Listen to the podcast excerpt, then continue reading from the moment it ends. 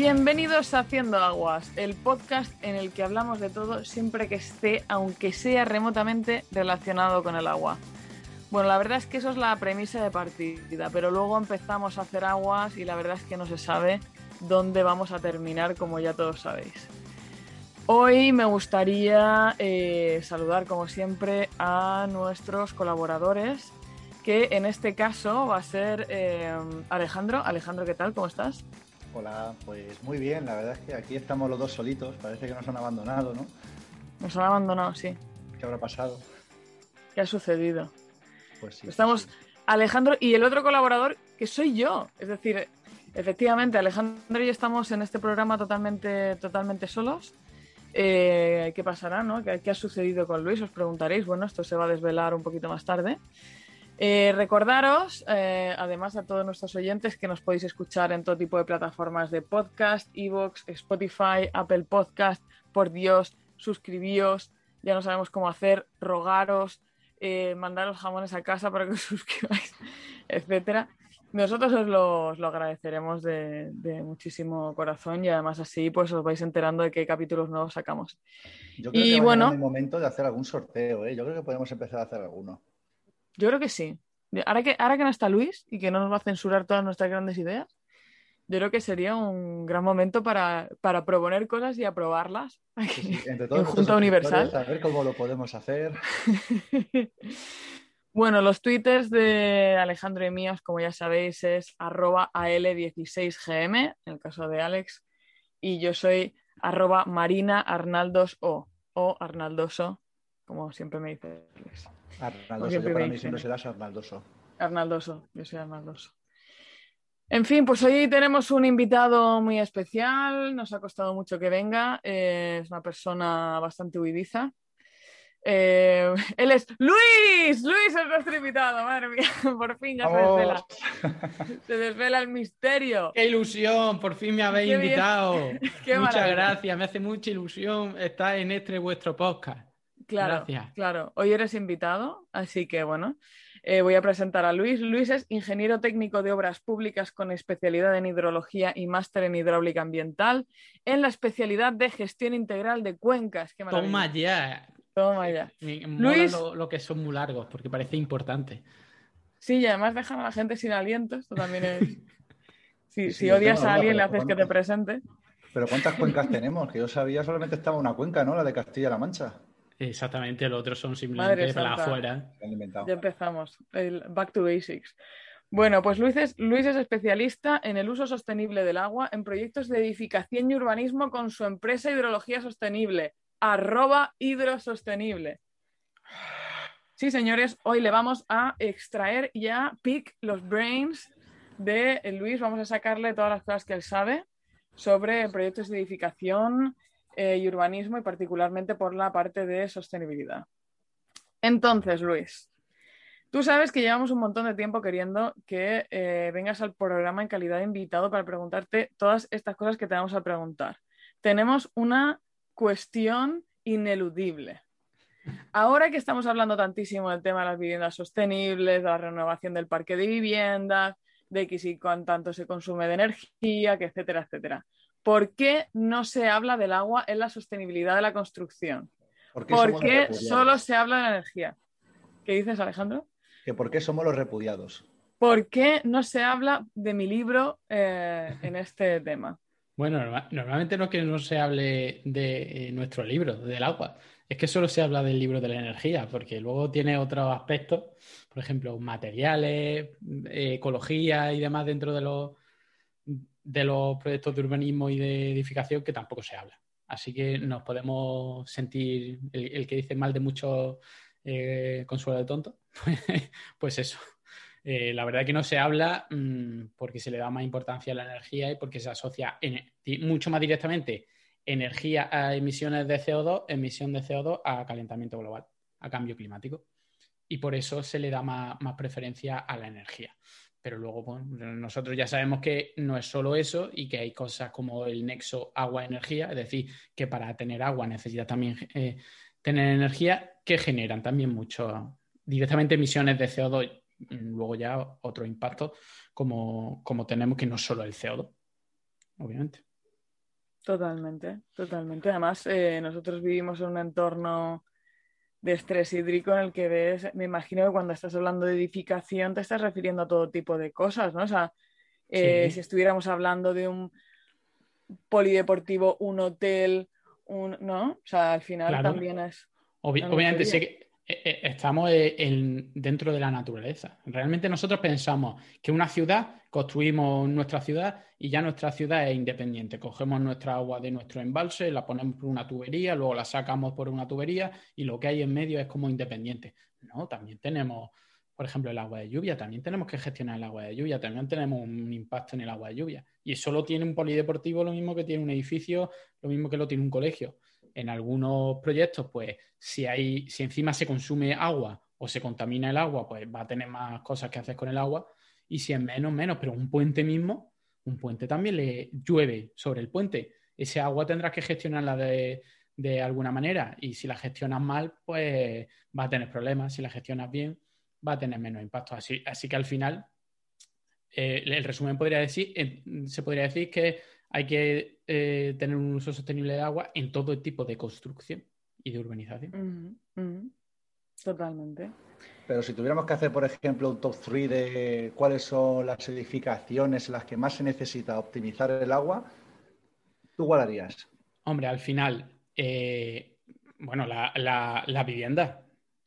Al final es lo que más hay realmente el, mayor impacto que podemos tener es por... Pero viviendas o bloque de vivienda, es decir... Da igual, al final da igual. Tú, eh, una, vivienda, hombre, va, a tener eh, mm, por persona más impacto una vivienda aislada que un edificio de viviendas, pero al final es lo mismo. Es una estructura en la que vive gente dentro y luego puede que tenga zonas verdes y a lo mejor puede que tenga una piscinita y hay un consumo de agua y hay una contaminación de ese agua y hay muchas cosas que se pueden hacer. ¿Qué es para tu casa solo? Vale, pero para tu edificio también vale. Obviamente va a ser más efectivo, hay más edificios que, viviendas unifamiliares, sobre todo en España, a lo mejor en otros países el, ratio es distinto. Pero, pero si ve, eh, lo que tendría más impacto sería en, edificios, en edificaciones para, para vivienda. Aunque hay algunas, algún tipo de edificaciones que sería más fácil de implementar por, bueno, por cuestiones que podemos, que podemos, si queréis, abordar, como por ejemplo, eh, eh, quién hace la inversión, quién da el primer paso a la hora de mm, que una vivienda o un edificio sea sostenible en el uso del agua. A lo mejor es más fácil hacerlo, en, por ejemplo, en una empresa, porque puede económicamente, le puede ser más rentable.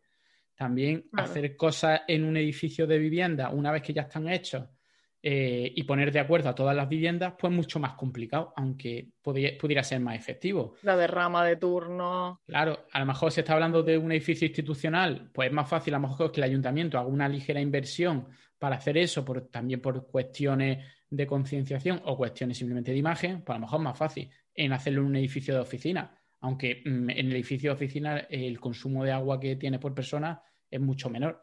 Pero bueno, al final eh, nunca sabes eh, este tipo de proyectos por dónde pueden salir, quién, quién te va, a tener la iniciativa para que se lleven adelante. Porque si queréis, podemos hablar de mm, por qué se hacen. Eso, sí, o sea, un este poco esta, idea. Esta idea es interesante. O sea, al final siempre hemos pensado, yo tengo que hacer, yo tengo que ponerme ventana de cuádruple panel de no sé qué movida y tal, y esto de las paredes demasiado fina X, porque al final eh, quiero hacerme sostenible respecto al consumo energético porque, claro, al final el peso en, la, en, los costes fijos de una casa, pues claro, la energía es importante y se nota, tal, si haces cualquier acción a nivel de, ser energéticamente más, más eh, digamos, estar más aislado, etc. Pero hay incentivos a la hora de hacer más sostenible nuestra vivienda desde el punto de vista del agua. Claro, aquí habría dos incentivos. El incentivo de mm, gasto menos, por lo tanto voy a tener menos factura, que es un incentivo eh, perfectamente válido y aplicable y que solo ha valido, ahora mismo empieza a valer para los paneles fotovoltaicos y quizá el aislamiento, hasta hace poco, el precio de los paneles fotovoltaicos era tan alto en principio y había tantas barreras que básicamente no te salían los números, porque mm, hay gente que la sostenibilidad la mide en ¿Cuánto tengo que invertir? ¿Cuánto se me va a reducir la factura? ¿Me compensa o no me compensa? Si no me compensa, da igual. Tú le puedes hablar de CO2 y lo que sea, que les da igual. Hay otras personas que no. En el tema del agua, ahí vamos muy, muy por detrás. El precio del agua, el, agua es barata, muy barata. Estamos hablando de, menos de, de, media en España, menos de 2 euros los mil litros. Es decir, una tonelada de agua. Es muy barato. Entonces, si hacer un, hace un proyecto y lo que quieres es ahorrar dinero de la factura del agua, empieza a hacer números y dice, bueno, me puedo compensar en ciertos proyectos, pero la mayoría ahora mismo no me va a salir. En un futuro a lo mejor salen los números porque suben las tarifas de agua, cosas que van a subir y demás, pero bueno, ahora mismo no sale. Entonces, en principio, vender un proyecto así a un cliente muy concreto eh, es complicado si, vas con los números por delante. Simplemente a decir, te va a ahorrar. Que también se puede hacer, ¿vale?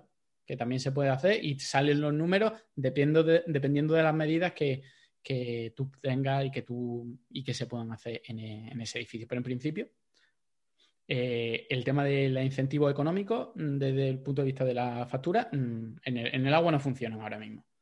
En el tema, y luego están los incentivos económicos de, ¿me da el gobierno algún tipo de subvención? por hacer este tipo de proyectos.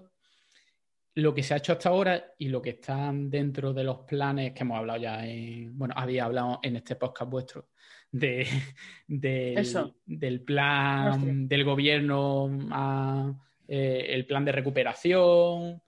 Eh, hay una parte que es para, eh, para el tema de la eficiencia energética de edificios que no sé cómo lo llamarán al final, si lo llamarán así, o muchas veces lo llaman eh, sostenibilidad en la construcción, pero al final todo se reduce a mejora eh, eficiencia energética y, la, y el 90% al final lo que se termina haciendo es cambiando las ventanas, que no digo que no se deba hacer, pero al final en Andalucía, por ejemplo, cada año normalmente, ya no sé si todos los años han salido, pero cada año hay un dinero eh, y se llama plan de sostenibilidad, más se llama así, el nombre es sostenibilidad y lo único que tú, cuando quieres cambiar las ventanas de tu casa, llega a la empresa y la empresa te dice, mira, vamos a prepararlo todo para el día este, el día uno que va a salir, echamos todos los papeles a ver si conseguimos la subvención. Y en un día eh, la subvención se ha acabado, porque simplemente está a ver quién es más rápido, hay un dinero, el dinero se acaba y tiene el 75% de las ventanas amortizadas. Eso sí existe en tema de algo en tema de energía. En tema de agua, eh, cero. Además que no, no, no puedes decir tú, oye, estáis hablando de sostenibilidad, yo no voy a hacer nada con la energía, pero voy a hacer con esto, con esto, con esto. No te dejan, no te dan ni la oportunidad de, explicarte. Eh, energía, son ventanas, eh, va a cambiar la fachada por otra, vale, entra. Eh, no está ahí, no entra, pues no te doy un duro. ahora mismo es así, ahora mismo la sostenibilidad es energía, a, nivel, a nivel general. poco a poco, poco a poco ya no. Vale, pues em, la pregunta aquí, ¿no? Yo, me hacía era, pues, eh, aquí el amigo, ¿no? Alex está que si se hace una reforma en su casa, yo estoy pensando a ver si me hago una casa en tal. Eh, ¿qué, se puede hacer un edificio para hacerlo más sostenible en el uso del agua? Porque lo que nos faltaba a nosotros es tener un edificio o una casa que chorre agua por todos sitios. Claro, en casa del herrero, cuchillo de palo. Claro, no, no, es que esto me, está empezando a preocupar poco a poco. Como punto, como punto, a favor diré que no he puesto ninguna bañera, solo he puesto duchas. ¿Solo duchas? ¿Esto es una medida? ¿Esto es una medida, Luis? ¿O la ducha hace que gastes más agua? Vamos, es una medida, depende de cómo lo quieras mirar. ¿Cuántas veces reutilizas el agua de la bañera? Es que claro. Claro, tú dices, yo, yo, tengo bañera en mi casa, pero si me ducho en la bañera, mm, no estoy gastando más agua por tener una bañera. Al final dice, no, no es solo lo que ponga, es cómo lo use. Aquí esto también es importante. El tema, por ejemplo, de la energía. Pues tú, ¿en qué gastas energía? Pues a lo mejor gastas energía en el frigorífico, en la lavadora, en...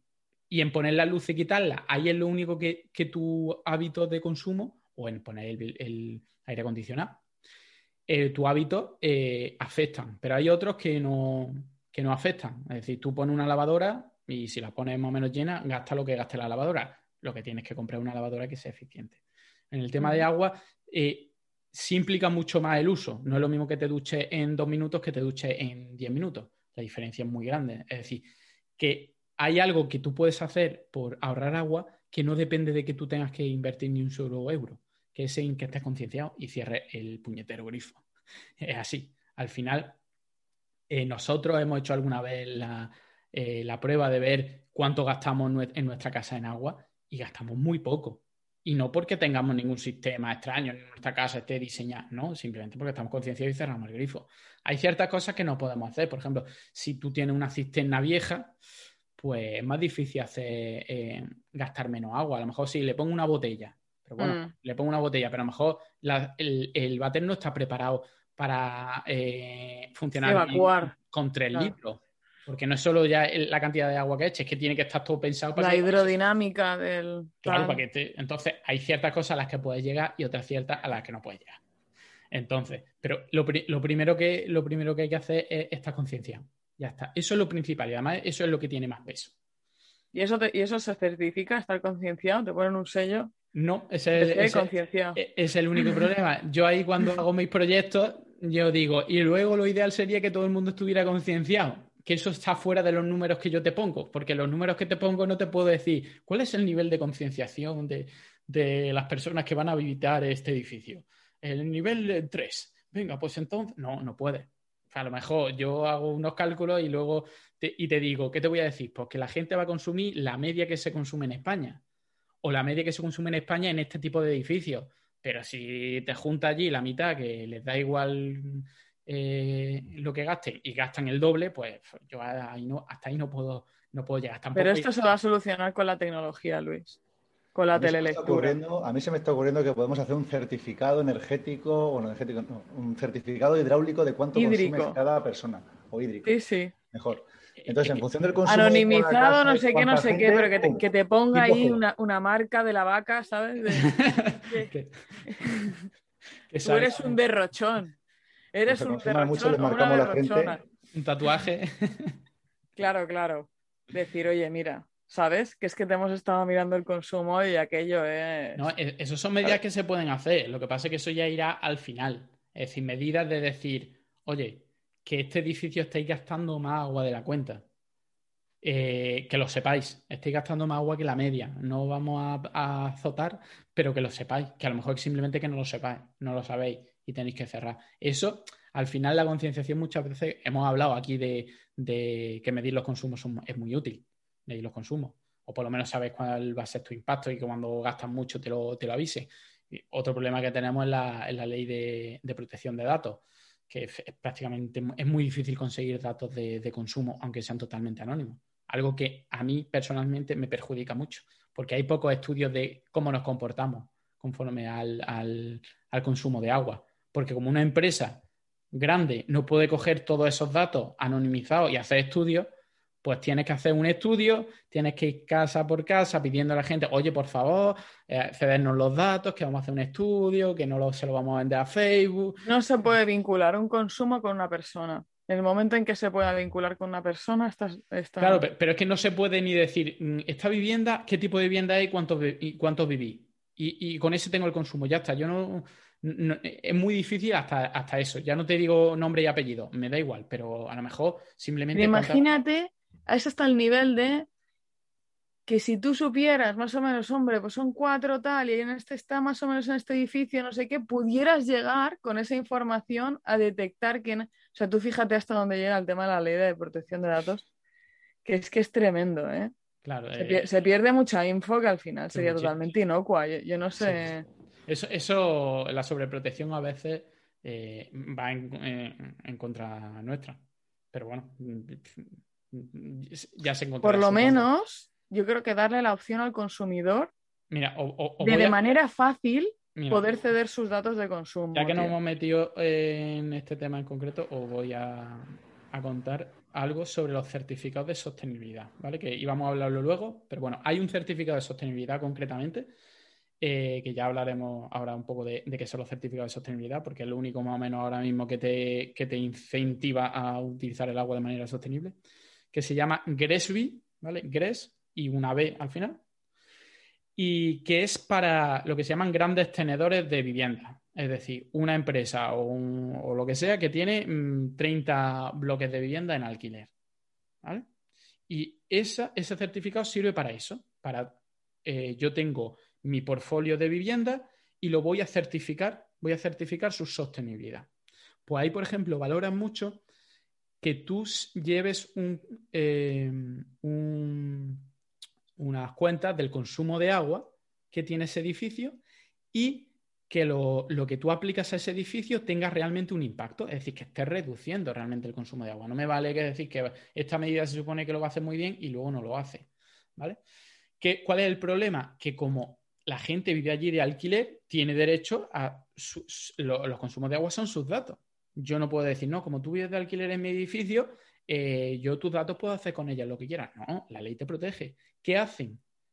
En el contrato de alquiler te ponen una cláusula para que tú les cedas esos datos y ellos puedan manejar esos datos. Ya, ya yo no he visto ningún, ningún contrato, ni sé si es totalmente opcional o no, o cómo anonimizar los datos. Pero claro, yo he trabajado en ese tipo de certificaciones y a mí me vendría genial eh, evaluar eso y saber los consumos que hay en. Ya no simplemente saber los consumos que hay en las diferentes viviendas, ya no una vivienda, otra vivienda, otra. Pero si, por ejemplo, hay de repente una zona que consume más, pues en un momento puede decir, es que a lo mejor hay una fuga en esta parte del edificio y no nos estamos dando cuenta. Y me está dando cuenta mm. porque hay estos ocho viviendas que están consumiendo más de la cuenta y no tiene ningún sentido. A lo mejor existe, no lo, no lo puedes saber. Lo único que puedes saber en edificios y en algunos, no en todos, si tú tienes un totalizador a la entrada del edificio, tú puedes saber cuánto se consume en general.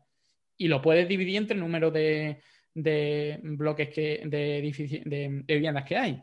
Y si tienes más o menos, sabes más o menos cuánta gente vive, pues lo divide entre la gente que vive. Y como tiene una media nacional, pues dices, pues bueno, estoy en unos datos más o menos por aquí. Pero es lo máximo que puedo hacer. Incluso hay edificios que no, que no tienen este totalizador. Por lo tanto, no puedo saber cuánta agua están consumiendo en la vivienda. Por lo tanto, no puedo tomar ninguna medida, por ejemplo, de concienciación. No le puedo decir, oye, no, no, puedo coger y decir, vamos a hacer una pequeña campaña de comunicación en el edificio. Vamos a, hacer esto para que la gente se, ve, eh, entienda que el agua es importante y que debemos reducir nuestro consumo, aunque ellos pagan su agua cada uno. Es decir, eh, al edificio no le afecta, no va a pagar más agua porque ellos paguen. Pues ese tipo de cosas, mm, con nuestra ley de protección de datos, eh, no lo hace muy, muy complicado. De otra manera. Es una cosa que yo creo que tiene delito. O sea, que estemos dándole permiso a WhatsApp, Google, a, vamos, a todas las aplicaciones para que nos escuchan, nos oigan y nos vean en todo momento. Pero luego nuestra información del consumo de agua o de la luz, porque también ocurre lo mismo con la luz, que se pueda hacer un uso eficiente o incluso ayudarnos a mejorar. Porque anda que no hay propuestas de aplicaciones en las que tú puedas ver tus consumos hora a hora y todo esto que se han hecho y muchos se han parado porque es que es imposible, a nivel burocrático es imposible, y a nivel legislativo es imposible conseguir llevarlos adelante. Claro que técnicamente a esta altura se podría Técnicamente se puede, pero a nivel burocrático pues no nos dejan. Eh, al final eso redunda en que se hacen las cosas peor. Y mi trabajo, por ejemplo, se ve muy, muy eh, dañado por eso. Simplemente por saber ya, fíjate, ya simplemente por saber qué porcentaje de consumo de agua en las viviendas tiene en cada cosa. Cuánto en el váter, cuánto en esto, cuánto en lo otro, te tienes que ir a o estudios, por ejemplo, en España del canal de Isabel II, que hizo una muestra con 4.000 viviendas, se gastaría una pasta y demás, y aún así se te queda muy corta, porque cuando empiezas a decir, venga, casas por un lado, edificios por otro, tipos de viviendas, al final te quedas con muestras súper pequeñas pero es lo máximo que puedo hacer. Y luego hay otro estudio en Alemania que lo que intentó es con una muestra pequeña y luego con métodos estadísticos y demás, intentar hacer eh, una estadística más avanzada para, conseguir eh, mejores datos con las muestras tan pequeñas que ahora mismo se tienen. Pues eso dificulta un montón. Simplemente saber cuánto gasto yo en, en mi váter para decirte, oye, es que si te compras un váter que te gasta un litro menos por cada vez que tires, ¿eso qué ahorro es? Pues no sé qué ahorro es si no sé cuántas veces tiras tú del bate o no sé cuánto si cuánta gente en la casa, cuánta gente, cuántas veces tira, pues hombre, la cosa cambia. Claro, al final si no tienes los datos no puede llegar más lejos. Pero bueno, ahora mismo estamos en que si la gente se preocupa por lo que se consume, se pueden hacer muchas, se pueden hacer muchas cosas. Estamos yendo, estamos intentando ir a, lo más pro, al, más mínimo detalle, cuando debería de empezarse a hacer este tipo de proyectos que ahora mismo se están empezando, pero a nivel, no ya en tu casa, ya digamos que dices, bueno, hostia, pues ya detectarte las que tienes una fuga o... Sí, pero por ejemplo, si quieres un, repasito muy, muy rápido en tu casa, lo que podría hacer, aparte de estar concienciado, eh, eh, en los grifos, aireadores, ¿vale? Aireadores. Eso te reduce el caudal y simplemente te ahorra un poco de agua. No te ahorra la mitad, ¿vale? Porque la gente dice, si el caudal es la mitad de lo que salía antes, ahorro la mitad de agua. No. Pues si estás llenando un cubo de agua, va a, gastar la misma agua, aunque tarde más tiempo. Pero sí te ayuda, mientras lo cierras y lo abres, pues estás tirando menos agua. Las duchas, lo mismo, cabezales de ducha más eficientes. Cisternas modernas de doble pulsador y que sean eficientes. Y luego que los electrodomésticos sean eficientes en el consumo de agua. Y la gente piensa, ¿pero eso dónde lo pone? Da igual. normalmente, si son eficientes energéticamente, son eficientes en el consumo de agua. Porque al final van de la mano. Al final, una lavadora muchas veces te ahorra dinero simplemente usando menos agua y teniendo que calentar menos agua.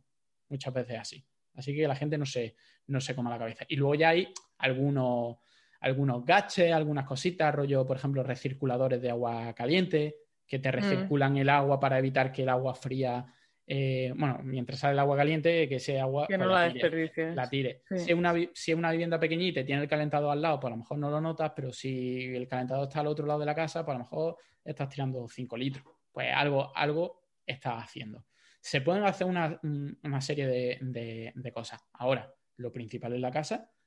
Para empezar, una vez que está construida tu casa y estás viviendo allí, estás concienciado. Eso es lo que más efecto tiene. Muy bien. Y, en, proyecto de edificio, Luis, o sea, ¿se puede hacer algo? ¿Hay algún tipo de, yo qué sé, tubería extraña o alguna cosa? Yo qué sé, ¿no está, no se te hace una fuga en la vida? O no, hace falta irse a, eso, a cosas tan, tan extrañas y tan tecnológicas.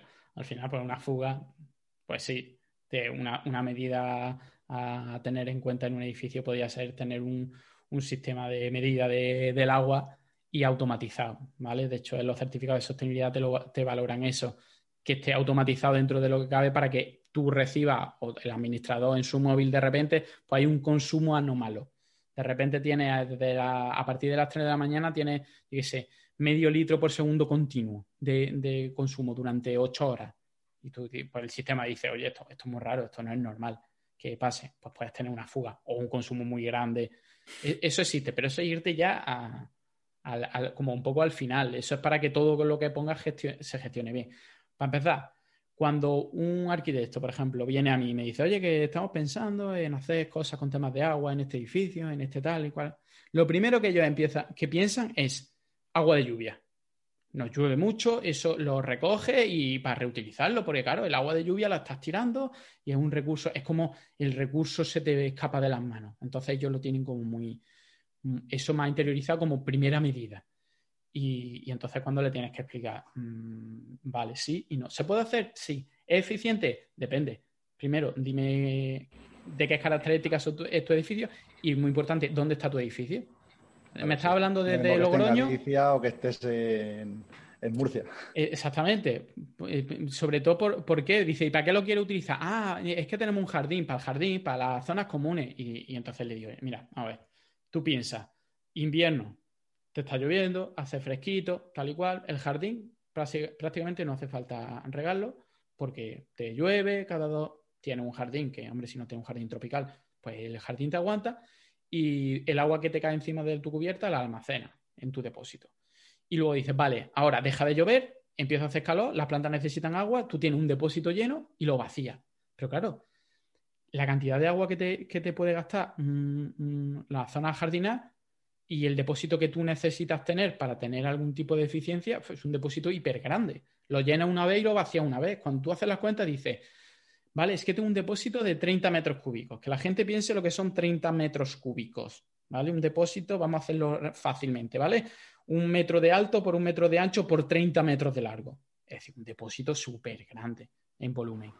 ¿Vale? Eso en dinero, ¿cuánto es? Si eso fuese mes a mes, valdría unos 60 euros. Es decir, lo que tú podrías ahorrar con ese depósito, a lo mejor son 100 euros al año, con un depósito de 30 metros cúbicos que te va a costar una pasta. Tú dices, ¿me compensa? Y yo te digo, hombre, no te compensa. Obviamente, económicamente no te compensa. Estás pensando una cosa, pero es que nosotros estamos acostumbrados a que almacenamos agua en verano y la gastamos en invierno, pero la almacenamos en pantanos que son inmensísimamente grandes. Es una brutalidad. Lo nuestro no es eficiente, lo que pasa es que no tenemos más cojones que hacerlo. Pero no sería lo más eficiente. Entonces la gente cuando le explico eso, le digo, vamos a hacer, vamos a hacer simulaciones y verás, eh, a lo mejor con un depósito de 5 metros cúbicos, eh, para lo que se puede hacer aquí es más que suficiente. Y dice, entonces, ¿qué podemos hacer? Pues digo, ah, pues, ah, depende. ¿Tu edificio está construido o no? Ah, no, es un proyecto tal y cual. Y dice, pues vamos a reutilizar el agua. ¿Vale? No, hablamos en el sector del agua y a nivel de ciudad de reutilización, de coger el agua residual y demás. ¿Que vamos a coger el agua residual la vamos a depurar y la vamos a utilizar otra vez? No. En este caso no, porque hay problemas. Hay problemas legislativos y demás, pero lo que podemos coger son las que se llaman aguas grises, que son aguas de la ducha y del lavabo que están mucho menos contaminadas. Por lo tanto, hay mucho menos peligro de tratarlas, las podemos tratar de manera más fácil y luego las podemos utilizar, por ejemplo, para el bate o para regar. Y claro, ¿qué, bueno tiene esto? Que cuando eh, está generando agua grises, eh, tanto cuando llueve y las plantas no necesitan, pero es que en agosto también está generando agua grises. Es decir, está generando agua grises todo el año. Entonces, para el riego es mucho más eficiente, está generando todo el rato reutilizando agua porque eh, mm, tiene un jardín que, va a aceptar esa agua, que le va a venir bien. Y durante todo el año tú te duchas, pero también tiras de la cadena. Por lo tanto, va a tener siempre una reutilización y una eficiencia de un sistema eh, que no tienes prácticamente que almacenar. yo llevo mi agua grise por un lado, mi agua negra al otro, mi agua negra van al sistema de saneamiento, mi agua grise las depuro y las vuelvo a meter en el sistema. Y estoy todo el día reutilizando regenerando y reutilizando. Pocos volúmenes, pero todos los días. Y eso haces cuenta y dices, joder, es que me interesa más. No necesito un depósito de 30 metros cúbicos. ¿Para qué? Si es que voy a estar llenando todos los días un pequeño depósito que tengo, que lo voy a ir vaciando todos los días. Así que ese tipo de y salen muchos proyectos así, Luis. Es decir, esto es, ¿le consigues convencer, digamos? Están empezando a salir ahora. Ahora comentaré eh, el tema de los certificados de sostenibilidad y el tema. Yo ahora mismo, por ejemplo, date cuenta, eh, eh, esto está empezando a, calar. un poco no en la sociedad, es un poco en la sociedad, pero también hay que, hay que calar en, los arquitectos. ¿Vale? En los arquitectos que tengan este tipo de conocimiento, simplemente para que contacten contigo y, y sepan lo que tú les puedes dar y no estén muy perdidos, aunque tú les aconsejas y demás, les, le guías durante todo el camino, pero que en un momento dado ellos también puedan hacer de prescriptores y que no mm. sea el, dueño de la vivienda del edificio el que diga, oye, quiero esto que tú no me has ofrecido, búscamelo. ¿Vale? Ahora mismo se están, se están empezando hacer. Ahora mismo yo, por ejemplo, estoy haciendo tres viviendas en Madrid, en una zona de Madrid. Claro, son viviendas de dinero y esta gente va a hacer tres viviendas que va a tener lo más pro en sostenibilidad de todo. No. Y no me, han preguntado eh, cuánto voy a ahorrar. En ningún momento. Yo le... ¿Me vas en serio? Cuéntanos, cuéntanos. Oye, mm. más, más. Mm. Aquí salseo. No, no, no. no puedo contar mucho salseo porque tampoco tengo mucho. Pero son gente que tiene, que tiene dinero y que mm, lo que quiere es una vivienda que sea sostenible y que tenga un poco lo más avanzado que sea mm, algo racional, pero que tenga un poco de todo. Y, esa gente son las que no miran. Yo cuando hago, cuando hago un estudio, hago un estudio y te digo los ahorros potenciales que hay a, largo plazo en volumen de agua y luego en dinero, con la, teniendo en cuenta las tarifas que hay. Esta gente el dinero no lo mira.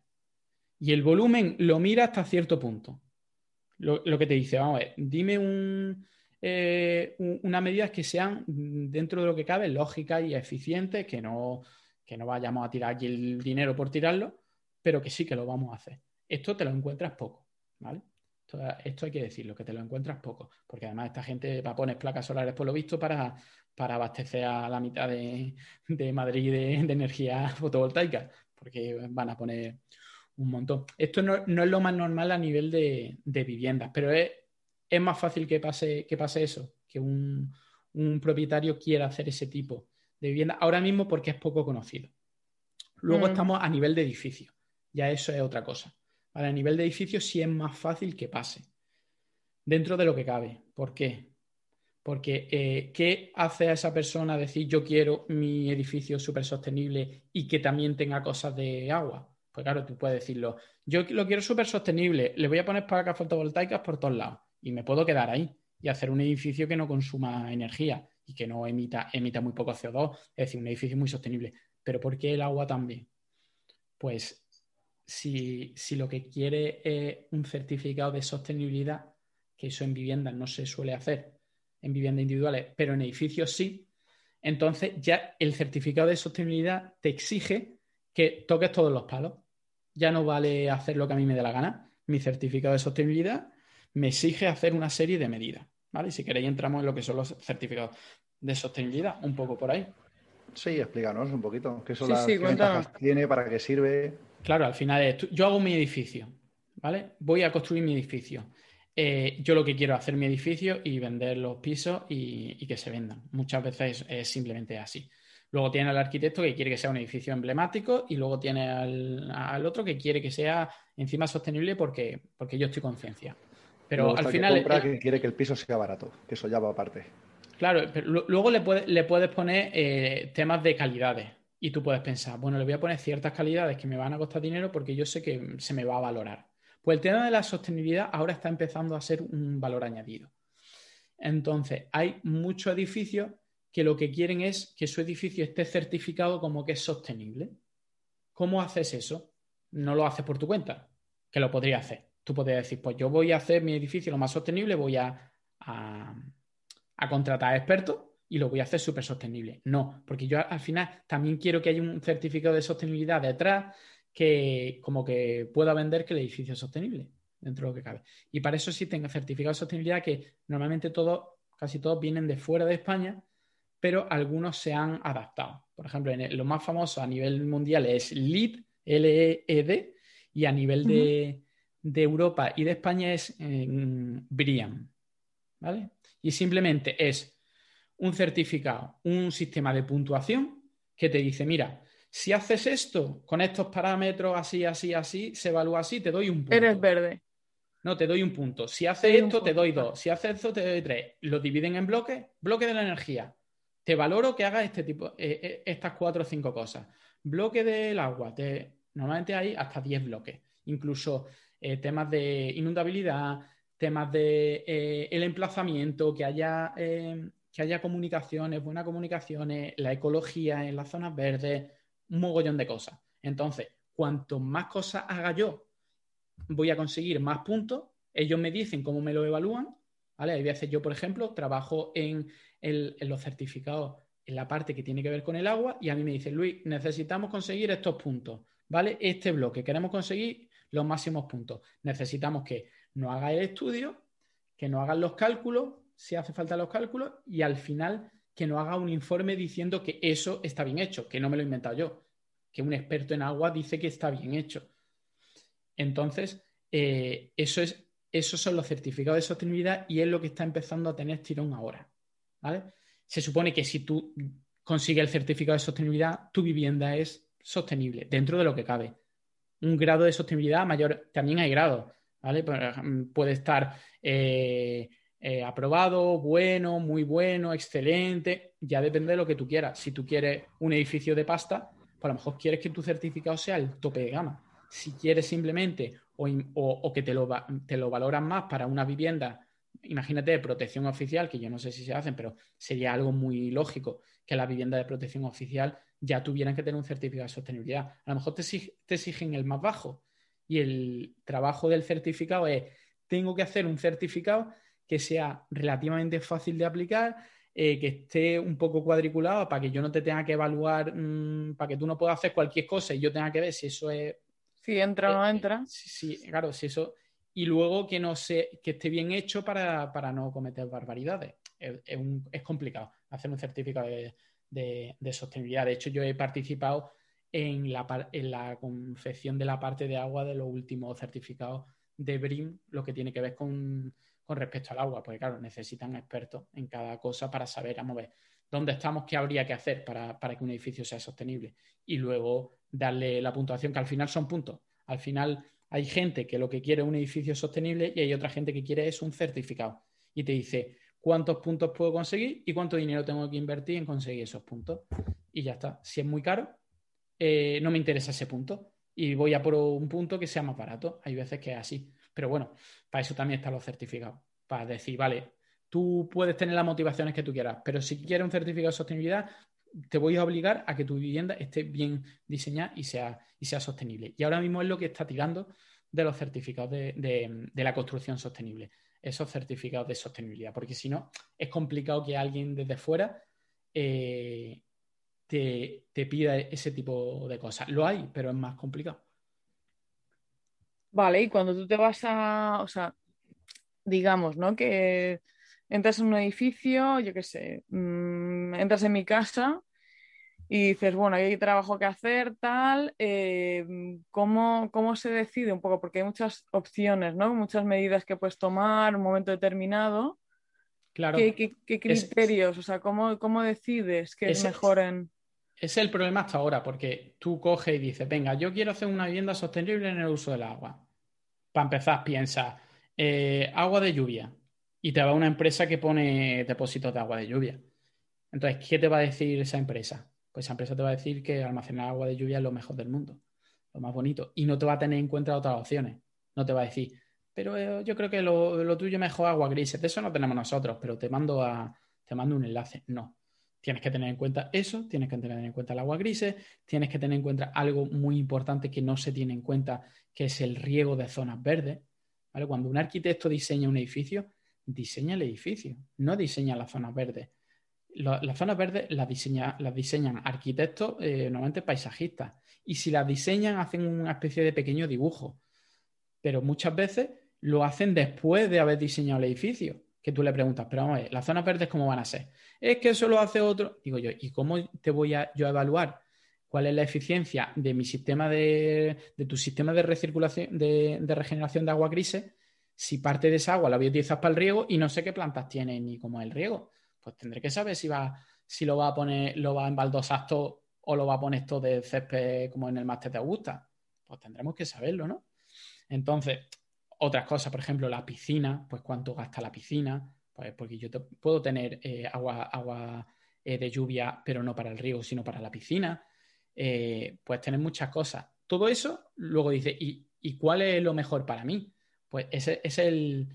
Aquí está el kit, de la, el la cuestión. Yo, como has dicho muy bien en mi, en mi presentación, yo vengo del máster en hidráulica ambiental, gestión integral de cuencas. Es decir, a nivel de toda una cuenca hidrográfica. Ahí tienes que hacer números, ahí tienes que hacer modelos de balance de agua como mínimo para saber mm, qué es lo que te está entrando, qué es lo que te está saliendo. Al final, porque son mucho, eh, es mm, mucho volumen y mucha inversión. Pues yo hago lo mismo hago un modelo en el que meto todos estos parámetros, meto las condiciones meteorológicas a largo plazo, lo meto toda la información y evalúo cómo se va a comportar esa edificación a lo largo del tiempo para saber eh, cuáles van a ser los beneficios de las diferentes medidas. Y ya vas intercambiando medidas. Pero claro, es en principio tan complejo muchas veces porque imagínate que tú tienes agua de lluvia, pero también tienes agua gris. Entonces hay un día que necesitas regar pues riegas con parte de agua grises, pero las aguas grises no son suficientes, pero tiene algo almacenado en aguas pluviales, entonces lo utiliza. Todo esto es tan, intercomunicado que racionalizarlo así y que yo te diga, eh, pues mejor que utilice agua grises y un depósito de no sé qué. No, hasta que yo no hago una simulación, es que no tengo ni idea. Incluso cuando hago una simulación, cuando me da los resultados, a veces pienso, un momento, esto no, parece que no tiene sentido. Si meto esta medida, hace esto. Y si meto otra, medida, parece que se comporta peor que antes. O se y cuando le da un, vuelta a la cabeza y dice, ah, vale, claro, es que esto le está afectando a esto y esto le afecta a esto, hay tanta interrelación que a no ser que hagas eso, no sabes al final. Si, lo haces eh, de otra manera, es, lo haces como el, el, que te vende depósitos de aguas pluviales, que te dice, esto es lo mío, yo te calculo esto, te lo calculo así y ya está, y tírale. Yo te digo lo que es lo mejor no, bueno, de hecho yo a mis clientes no le digo lo que es lo mejor. Yo le presento los resultados y les digo, vosotros decidís. Yo, ya te digo lo que te va a ahorrar, eh, cómo funciona, te puedo asesorar, pero yo no te voy a decir qué es lo mejor o qué es lo peor. Si tú quieres invertir más dinero o menos dinero, porque una de las cosas que se hacen que son más efectivas es el diseño de la red de riego, una red de riego eficiente. Porque mm, al final piensa en todo eso y dices, pero vamos a ver, lo primero que tienes que ver es que cuando tú hagas tu red de riego hayas diseñado la zona verde bien, que riegue eficientemente y luego que el que va a regar riegue eficientemente. De nada me sirve que me ponga un depósito de 100.000 litros y que luego el que abre el grifo mm, para regar las plantas eh, te riega tres veces más de lo que necesitas. Y claro, Se pone regar a manta. Claro, tú, tú como, como, em- como administrador, por ejemplo, de una finca, tú no tienes ni idea de si esa persona está regando muchísimo más de lo necesario o no. Y esa persona, seguramente, la que riega, es que tampoco tienen la formación para saber lo que tienen que regar o no. Ellos lo típico de, no, yo sé qué tal, y yo eso hay que regarlo, eso necesita riego, o eso tiene mucho riego. De eso me he encontrado yo un montón y no, no lo saben. No lo saben porque son los que se ganan eh, el, el dinero eh, eh, año a año, que son los agricultores. Que eso sí deberían, eh, eso sí, un metro cúbico lo miran hasta el último detalle, porque ese es el dinero que entra. Y ellos tienen que utilizar modelos hidrológicos, tienen que utilizar ingeniero agrónomo, porque no es fácil, no es yo sé lo que hace falta regar, no. Cuando viene alguien que sabe y te dice, no, mira, tienes que regar, aquí está regando mucho, aquí rega- vamos a utilizar teledetección para... Lo, lo hacen, porque eso de mañana va a llover, que yo lo veo en las nubes, eso pasó, aunque a mucha gente que todavía, que todavía lo, sigue, lo sigue haciendo. Entonces necesitas necesitas medir realmente y luego ya que las decisiones las tomen los que vayan a invertir. Pero tienes, tienes que hacer, utilizar modelos matemáticos para entender un poco cómo va a funcionar, a funcionar eso. Yo, Marina, si tú te haces una casa, yo te haría un modelo. Te haría un modelo y empezaríamos a jugar. Eh, vamos a meter esto, vamos a meter, ¿y si metemos esto? ¿Y si esto lo hacemos así? ¿Y no si soy de las casas esas que no te van a mirar el dinero, ¿eh? Claro. Solo, en lo del agua no te voy a mirar el dinero. No, no, no, yo, yo, yo- lo- luego Esto tú, sí que te lo va a mirar. Yo el dinero, yo la primera parte, la primera parte es lo que, lo que le llamamos una auditoría hídrica, ¿vale? Que es, se hacen las cuentas y todos los resultados y todas las opciones. Luego ya la segunda parte será, tú, me de- tú decides lo que quiere, en lo que quieres invertir y en lo que no. Pero eso ya es cosa tuya. si tú dices, pues mira, yo aguas grises no me da la gana, pero esto sí, o aguas pluviales, yo quiero aquí, o pues, a lo mejor, yo qué sé, estás restaurando una casa y tienes un aljibe antiguo de 50 metros cúbicos y dices, pues lo voy a usar porque ya que lo tengo, pues eh, la inversión es mínima. Pues ya está. Ya eso, ya eso lo decides tú, porque a mí, a mí no me repercute realmente eh, lo que, en teoría lo que tú, Tú no vas a comisión. vayas a vale. hacer o no. No, claro. Claro. Yo te hago el estudio. Que tú quieras hacer esto, pues nosotros vamos a comprar un depósito del tamaño que tú quieras. Y seguramente lo instalará eh, la empresa que te haga la casa. Porque es que instalar un depósito no es difícil. El- ¿cuál, ¿Cuál está eh, el problema? En si utilizar un depósito, para qué utilizarlo y de qué tamaño. Ahí está la clave. Eh, lo otro, lo que es construcción y demás, realmente no es, no es importante. La parte de consultora de ingeniería, esa es la parte que tiene el valor añadido. Y la parte que, a la parte que me dedico yo. Hay veces que te, que te piden por correo, te piden presupuesto para sistemas de no sé qué, y le dicen, no, mira, nosotros somos una empresa de consultoría de ingeniería, no vendemos nada. De hecho, no, me no te podría vender nada porque en el momento en que te venda algo con una marca, eh, ya estoy perdiendo objetividad. Yo te, te recomiendo todo lo que hay y te recomiendo lo que considere que es mejor. Claro. Muy bien, pues no sé, ¿eh? aquí también Alex ha estado reformándose la casa. Yo no sé si has, has puesto cosas de aguas grises, Alex, aparte de lavabos No, muy ver, bonitos. agua grises no, porque tampoco, ya digo, mis duchas son de dos minutos. tampoco tengo No, mucha agua hombre, que aprovechar. Podría hacerlo, Pero sí que pero, he puesto los, los inodoros eficientes y todo eso. Claro, el, el problema, por ejemplo, del agua gris es que si el edificio está hecho ya, no tiene un doble sistema de saneamiento, uno para el agua gris y otro para el agua negra. Entonces llega un momento en que, como no ponga un, un lavabo de eso, como que sale en la foto a veces en Japón, que es el lavabo encima de la cisterna del bate, no sé si lo habéis visto, que tiene justo Sí, en la tapa sí, de la cisterna sí. del bate, tiene el. que es una gracia, porque al final eso de eficiencia tampoco tiene. Entonces, en los edificios que ya están hechos, hay cosas que no puedes hacer. A lo mejor no puedes poner un sistema de recogida de pluviales. Es mucho más fácil porque va por el exterior, pero a lo mejor no tienes espacio para poner un, depósito para, para almacenar. Entonces estás más restringido. A la hora de hacer un edificio nuevo, lo puedes hacer como te, da la, como te dé la gana. Y ahí es ya eh, vía libre, ya haces lo que mejor consideres. Pero claro, en ese tipo de edificios, en los que ya se quiere hacer ese tipo de cosas, están entrando ahora los certificados de sostenibilidad. Entonces, mucho de lo que te viene no te viene por fuera de los certificados de sostenibilidad, te viene por dentro. Porque si, Mm. si quieres hacer algo sostenible, lo primero que vas a tener contacto es con los certificados y a través del certificado tú ya te como que te, como que te olvidas. Tú piensas, si yo tengo este certificado, mm, si, si me lo saco, voy a tener todo lo que necesita un edificio para ser sostenible. Entonces, a través de los certificados de sostenibilidad, donde, donde entra mi trabajo. En vez de que entre por fuera, por dentro. Claro. Pero, pero aún así entra por fuera también. Pero, Tiene sentido.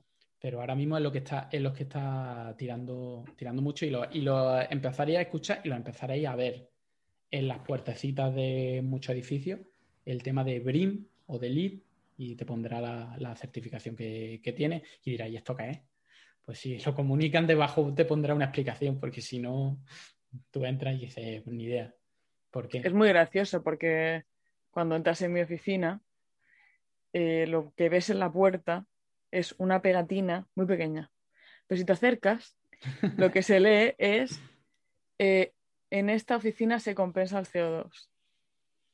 ¿Sabes? Sí, sí, sí. Y a mí lo que me gustaría leer es, en esta oficina se compensa la huella hídrica. ¿Qué estás contando? La- el CO2 también. Ya, Vale, pero sí. bueno, Ok, teniendo en cuenta el edificio en el que estás entrando. Pero, ¿sabes? Compensemos la huella hídrica de nuestros Sí, sí, edificios. totalmente. Sí, ya, aportación. ya hablamos de huella hídrica en unos programas anteriores. Hay, hay controversia, hubo controversia en su momento con la huella hídrica, sigue habiéndolo por el tema de la carne y demás. Y ahora también hay huella, eh, controversia con el tema de la huella hídrica y la huella de carbono con el tema de la carne por algún libro de un famoso dietista que le ha estado dando caña a, a la carne como algo poco sostenible. Mi dieta cogea. No sé si lo conoceréis. Es que no me Ah, sí me suena. No me acuerdo del nombre, no sé, pero Esto- bueno, el, el, el nick de Twitter es mi dieta cogea y es conocido. Esto también lo certificas. ¿no, Luis? Al final es, tú entras en la cocina y si ves ya que hay un horno muy grande, una piedra tal, donde se va a cocer, que tú dices, a esta gente le gusta el solomillo, un punto menos. Exactamente. ¿No? A ver, te, te preguntan, el tema del agua. Digo, sí, pero el horno de qué tamaño es. Y dice, ¿eso, Eso. qué tendrá que ver? Tú dime de qué tamaño va a ser. horno. ¿Cabe un Mucho. cochinillo entero? Bueno. Maneras de penalizar. Yo me acuerdo ya, y ya con esto, si os parece, pasamos a recomendaciones. Yo me acuerdo que mm, un día me desperté y se me había inundado la casa, ¿vale? Y, y estaba todo totalmente, o sea, el router flotaba en tierra y porque había caído encima desde arriba. Y entonces me baja el vecino de arriba totalmente desconsolado, eh, o sea, montándome ahí el drama aquel, ¿no? De que... Y entonces me dice, mira niña, lo siento mucho, eh, es que me he dejado el grifo abierto toda la noche y ha caído todo el agua, ¿sabes? Tal, y, y te ha, y te ha llegado. Y, y yo pensaba, pero porque, o sea, en lugar de pensar, ¿por qué? me Porque has dejado el grifo abierto. ¿Por qué me ha jodido el router? ¿Por qué tengo toda la casa empantanada? Lo que pensaba es, ¿a quién se le ocurre dejarse el grifo abierto? Pues sí, nosotros pensamos en que eso es imposible y la gente lo hace. Y luego yo pienso, ¿el grifo de dónde? Porque el lavabo, el lavabo tiene un agujerito para que no rebose. ¿Qué pasa? ¿Tenías tapado el agujerito o, o qué? Debe ser. Yo me imaginé el bidet, no sé por qué. No. ¿Sabes? No sabré decirte. Ya, ya para más cosas surrealistas, ¿sabes? Era como, pero, pero ¿cómo ha podido usted dejarse el grifo abierto? No, es lo no. más indignante para mí de esta historia, no que haya acabado mi piso. Claro, eh, que- Eso ya- claro, la, la gente, la gente tiene que pensar que si a nosotros nos metieran en Guantánamo, en vez del ruido blanco, lo que deberían de poner es un grifo abierto todo el rato y, lo que quisiera se lo decimos en media hora. Ya, por favor, para, venga, yo maté a, Kennedy, sí, lo reconozco. Muy bien, chicos, pues nada, estupendo, Luis. Muchísimas gracias por eh, volcarnos tu sabiduría y hacerme pensar en lo que tengo que hacer con mi casa. Pues Yo siempre le pediría a Luis que antes de, de cerrar esto, que nos haga una especie de resumen de cuáles son las claves. Que Nada, se ha visto que esto del certificado de sostenibilidad va a ser clave en el futuro. yo le ¿cuáles acabo de mandar un WhatsApp a mi marido que lo de la fuente esa de, de tres peces tal, que, que ya no. Esa tiene que ir con champán. Para no desperdiciar agua, tiene que ser con champán. Tiene que ser con cerveza, champán. es que eso se cae. El champán, el champán es la cerveza para bebértela. Va a desperdiciar cerveza con eso. Ah, también, también. Hay algo, algo peor que desperdiciar el agua. La fuente no podemos hacer de agua, tiene que ser champán. El jacuzzi también, tachado. Qué lástima. Pues yo, mira, yo recomendaría a la gente que si está interesada en este, en este tipo de temas, primero que se, que se informe, ¿vale? Que se informe y que no, no vaya a lo primero que se le ocurra, que seguramente habrá muchísimas más cosas que de lo que él piensa que se puede hacer. Que vaya a fuentes que no te vendan nada, ¿vale? Que no, no te fíes de lo que te diga una empresa, o, o de todas, pon todos los conocimientos en común eh, si agua grises, no pienses que el agua gris es porque la empresa de agua grises te, va, te, dice, te diga esto es lo mejor. Que haya alguien detrás que te, que te lo que te ponga en perspectiva un poco todo. Y, sobre todo a la gente que se dedica eh, a esto o está cercano que se forme. Que se forme y que, y, que no se quede en lo que le dan ahora mismo eh, eficiencia energética, que se piense en el agua, que piense en la ecología, que piense un poco en todo. Y si os interesan estos, estos temas, podéis leer, por ejemplo, de los certificados de sostenibilidad, ya sabéis. Eh, en España ahora mismo el que más está pegando es BREEAM, es B-R-E-E-A-M. BREEAM. Yo tengo algunos artículos sobre, sobre los certificados de sostenibilidad y el agua. En concreto, hago un pequeño foco en el agua y, viendo cómo funciona el agua también te puede, puede un poco saber cómo funciona todo. Y de todas maneras, en las notas del programa pondré algún, algún enlace por si a la gente le interesa. Guay. Muy bien, chicos, pues pasamos a las recomendaciones. Eh, Alex, ¿qué tienes para nosotros hoy? Pues tengo un libro que me lo estoy leyendo, que es más, lo tengo aquí mismo, por si lo queréis ver, es Tocho, Tocho, Tocho. Dios. Se llama Esplendor y Vileza y te cuenta cómo fue el primer año de Churchill eh, cuando fue el primer ministro allí en, Inglaterra, en Reino Unido. ¿Has dicho el primero? el, su primer año, su primer año pues el libro tiene, el libro, es que no lo he visto, pero es gordo para que sí, por lo menos un año y medio. Totalmente. Bueno, 650 páginas que te cuenta, es una novela histórica, o sea que está bastante bien y es curioso ver cómo el Canal de la Mancha les ayudó a conseguir que no los conquistaran los nazis en aquel momento que Hitler no conquistara Gran Bretaña durante ese primer año. Sí, pone, agua de por medio suele ayudar. aquí lo has visto, aquí lo has visto. De ahí la gracia. Bueno, Luis. Pues yo eh, os voy a recomendar un, podcast, ¿vale? Sobre todo por. Haciendo aguas. Buenísimo. el mejor, el mejor. Como invitado, el mejor en el que he estado. pues os voy a, unos compañeros de, podcast, que el podcast se llama Mentes Covalentes, ¿vale? Eh, y que lo, llevan un químico y ella es especialista en el cerebro. Es que no sé si es neuróloga, neuro... no sé. Es que no sé exactamente a qué se dedica. pero pues un enlace covalente es un enlace, es un buen enlace. el mejor. Para mí el más favorito. Son eh, porque por disciplinas no es, ¿por qué están enlazados covalentemente? pues se, lo preguntaremos, se, lo enlazaremos y, que nos respondan en su podcast por qué están enlazados covalentemente y no iónicamente o metálicamente. Claro, iónicamente, que dices, oye, no, de vez en cuando, pues sí, si te acercas, pues tal, pero bueno, enlace covalente que yo es matrimonio. No lo sé si hay detrás algún tipo de, analogía, un poco más, metáfora más subida de tono.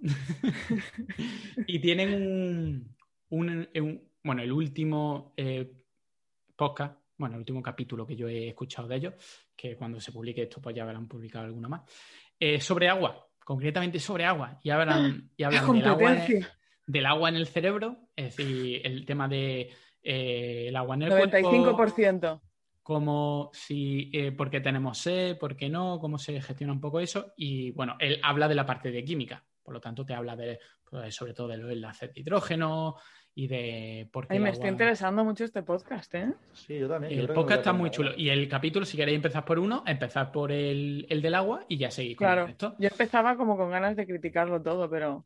Sí, bueno, yo, yo, yo, como me conocéis, primero le puse un, un tuit diciéndole muy bien y luego puse un tuit eh, especificando una cosilla. Oye, ¿y qué os parece? Ay, qué mala vejez que me estás dando. Yo creo que los no, podemos no, invitar hablar sobre eso en el nuestro. ¿Sobre qué? Exactamente. Sobre todos estos temas, o sea, todo el tema de la química del agua en el cerebro, cómo funciona, la sed. Yo todo creo que podíamos, podíamos invitarla a ella, por ejemplo, a hablar sobre, sobre el cerebro, por ejemplo. Oye, Estaría- me encantaría eso. estaría muy bien. Y yo le especifico, yo le especifico que simplemente con la sensación de sed, ¿vale? Para que todo el mundo lo eh, es suficiente para estar bien hidratado. Que lo que te quieren vender la agua embotellada es que eh, necesitas beber más de lo que crees para que consumas más agua. No, niños, no. Con que sed, pierdes un montón de tiempo yendo a ir a hacer pis y tal, y ya te distraes de camino, todo eso. Exacto. No, en realidad es una conspiración. Pues, En fin. ¿Y tú, Marina, bueno, pues yo os voy a, os voy a recomendar, os voy a recomendar una película, bueno, un ¿De película- dibujito? ¿Dibujito? No, Sí, ¿o peor, Peor de dibujito. es de Disney. Hostia, eh, Oh, creo ¿pero que es de dibujito o es de persona? Creo que sé cuál es. Fui el otro día a ver Cruella. Lo reconozco. Ah, Ah, o sea, pensaba que iba a ser la otra, la de Mika, Maka, o cómo se llama la otra que han sacado ahora. eh, no, no lo sé. Desde que Disney casi destruyó la Guerra de las Galaxias, ¿Cómo que cuasi? tengo una relación bastante conf- en conflicto. O sea, Sí, sí. el otro día fui a ver Cruella. Y la cuestión es que no solamente es que fui a verla. Fui al cine a verla. No es que me la vi en mi casa. No me obligaron, nadie me puso una pistola en la cabeza. Allá, o sea, me salí de mi casa, me Y puse te, los y te zapatos gastaste el dinero en todo. y me gasté el dinero. Dios. Bueno, porque además el cine es carísimo. No nos acordamos, pero el cine es muy caro. Y entonces me Hay que senté pedir una ahí hipoteca. Y me vi la película entera y me pareció una cosa maravillosa porque hacía un montón de tiempo que no iba al cine y me hizo muchísima ilusión y tengo muchas ganas de ir al cine otra vez. Pues la próxima peli, la de Luca, que esa pinta que tiene que ver con el agua. Nada más que viendo la portada ya se ve un niño ahí tumbado sobre el agua y la han recomendado bastante. No la he Sí. visto. Pero entonces, Sí, sí. siguiente nos recomiendas la peli, ¿no? No Os recomiendo la peli, me pareció todo maravilloso, es todo muy de Londres, mm, mm, pre-post-punky, con una banda sonora que es una maravilla de banda sonora, mm, con todo su Dolby Surround que hacía tanto tiempo, aquello estaba ahí, el sonido como que me aplastaba la cabeza, o sea, fue una maravilla todo. Eh, aquí, ¿qué es lo que tiene que ver con el agua? Bueno, en un momento determinado, es cierto, y ahora estaba pens- se ve un acantilado y se ve agua Entonces Y- podríamos hablar en este programa de y bebí agua, y bebí agua en Entonces, ese momento. eh, Entonces ya sabéis que es suficiente para que entre dentro de, de este podcast. Entra perfecto. Yo creo que esa, además el acantilado tiene una parte importante. Ah, y ella habla todo el rato con su madre, con su madre tiene que ver con el acantilado, su madre, bueno, en fin, no, no hago spoilers, pero ella No, habla spoiler, con no. su madre eh, hablándole a una fuente de Ah, Londres. oh, Interesante, se sienta ahí en el agua y habla con la fuente. Y esto también aquí está muy conectado. Todo es agua casi. No, ahora me estoy dando cuenta. Era, era una cosa el acantilado, pero resulta que al final sale Eso agua no cada, cada plano sale Lo importante era lo otro. Y me gustó mucho. Una banda sonora guay y yo simplemente ir al cine eh, porque es una cosa que si haces una vez cada dos años, como se ha demostrado con esta pandemia, es algo muy, muy emocionante. ¿Sabes? Lo es del rollo este de joder, ir al cine porque no hay nada más que hacer. No. Si llevas dos años casi sin ir, es una experiencia. Y eh, eso sí, vigilad que tengan el certificado BREEAM o LEED, porque si no, no vayas. Pa- pa' no sé yo si, si hay. ¿Tienes, no? Sí, ¿Cómo bueno, es no? que eh, los certificados tienen normalmente un, un esquema que es mm, para todo lo demás. Ah, Eh, es de- para edificios, no sé qué, no sé cuál, y el resto ahí pueden Et meter un poco de todo. etcétera. Pero los centros comerciales sí, así que si los cines están en un centro comercial, por supuesto. Claro. Y si no, decirle, ¿qué mierda es esta? No vuelvo hasta que no sacáis el ¡No vuelvo! certificado. Y como ¿Cómo? no lo ¿Cómo? ¿No certifique Luis, tampoco. Y así se tiró otras cuatro años encerrada en su casa. Bueno. pues nada, con esto nos despedimos. Una, dos y tres. Buenas noches. Buenas cuéntanos. noches.